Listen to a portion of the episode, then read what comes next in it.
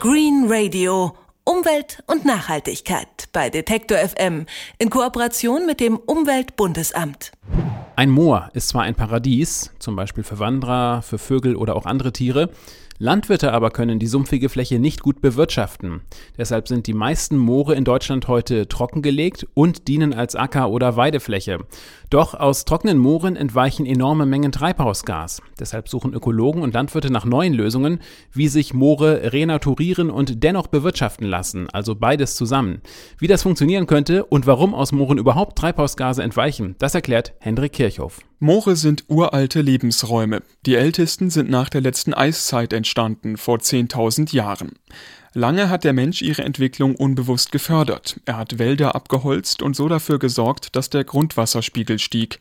Durch den Wasserüberschuss entstanden Moore, erklärt Christian Schröder, Landwirtschaftsökologe von der Uni Greifswald. Und zwar ist es so, dass äh, wenn wir dort einen Überschuss an Wasser haben, dass halt das äh, organische Material, das Pflanzenmaterial nicht vollständig abgebaut wird. Durch diesen Wasserüberschuss ist nämlich äh, ein Mangel an Sauerstoff da und dann können die Mikroorganismen dieses Pflanzenmaterial nicht abbauen und diese akkumulieren sich dann als Torf. Über Jahrhunderte sind so bis zu 10 Meter dicke Torfablagerungen entstanden.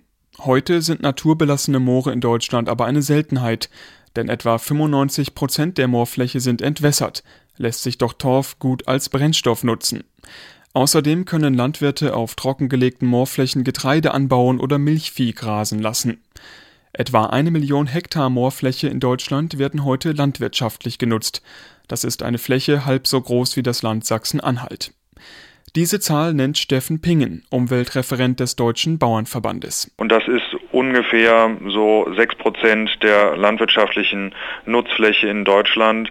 Insofern ein recht großer Anteil. Doch die landwirtschaftliche Nutzung dieser Flächen hat einen hohen Preis, denn aus dem trockenen Moor entweichen große Mengen Treibhausgas, erklärt Christian Schröder. Wenn Moore entwässert werden, dann gelangt wieder Sauerstoff an den Torfkörper. Dann freuen sich die Bakterien und fangen an, diesen zu zersetzen. Das ist wie so ein großer Komposthaufen und das organische Material wird dann einfach in CO2 umgewandelt und geht in die Atmosphäre. Das Moor löst sich quasi in Luft aus. Über Jahrtausende im Moor gebundenes CO2 wird wieder freigesetzt und das geht viel schneller, als das Moor entstanden ist. Bei einer starken Entwässerung gehen durchaus ein bis zwei Zentimeter Moor jedes Jahr verloren im Verhältnis zum Moorwachstum, das sind ungefähr ein bis zwei Millimeter im Jahr. Also es geht zehnmal schneller runter. Das heißt, wir haben in den letzten 50 Jahren intensiver Moorbewirtschaftung haben wir zum Teil schon 2000 Jahre Torf verloren. Die Menge des dabei entweichenden Treibhausgases ist beträchtlich. Deutschlandweit verursachen Moore etwa drei Prozent des gesamten Ausstoßes.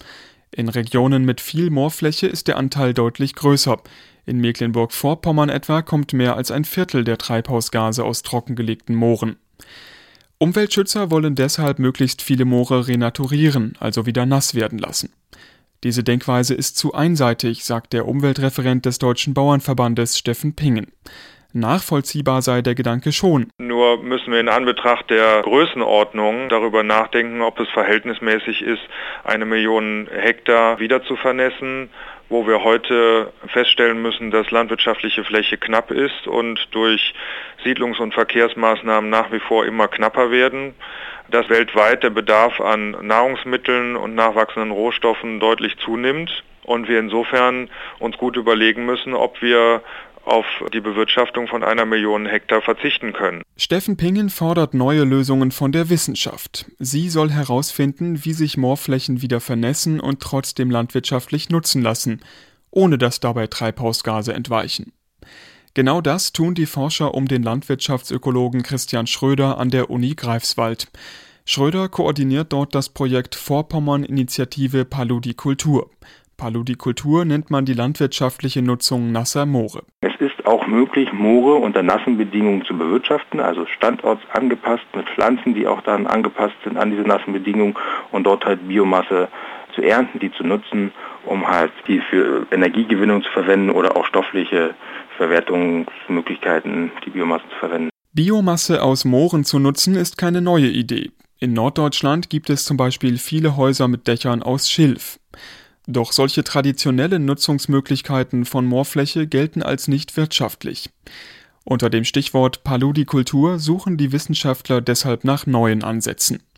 Ein Beispiel dafür ist Torfmoos. Das wächst im Moor ständig nach und man kann es gut für den Gemüseanbau nutzen. Also sämtliches Gemüse, was wir eigentlich essen, dafür brauchen wir Torf, um halt die Pflanzen anzuziehen und dafür werden Moore abgebaut und die Idee ist es, diesen Torf zu ersetzen mit diesem Torfmoos, Substrat und äh, dafür kultivieren wir die Moose und die können dann alle fünf Jahre geerntet werden, werden danach sofort wieder ausgesät, die obersten Bestandteile, dass sie halt weiter wachsen können und der Rest, den kann man dann halt als Ersatz für Torf verwenden. Christian Schröder glaubt, dass sich solche Nutzungsformen für Landwirte rechnen. Vor allem, wenn man bedenkt, welcher Aufwand heute betrieben wird, um Moore herkömmlich zu bewirtschaften.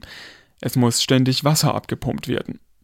Viele heutige Nutzungsformen seien nur wirtschaftlich, weil es dafür Agrarsubventionen gebe.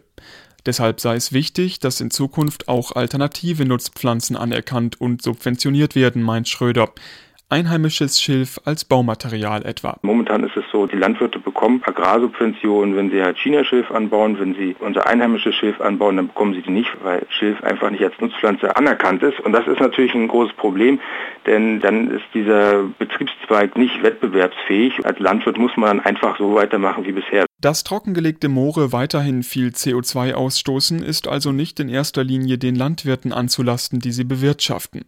Gefordert sind zuerst die Entscheidungsträger in der Politik. Green Radio Umwelt und Nachhaltigkeit bei Detektor FM in Kooperation mit dem Umweltbundesamt.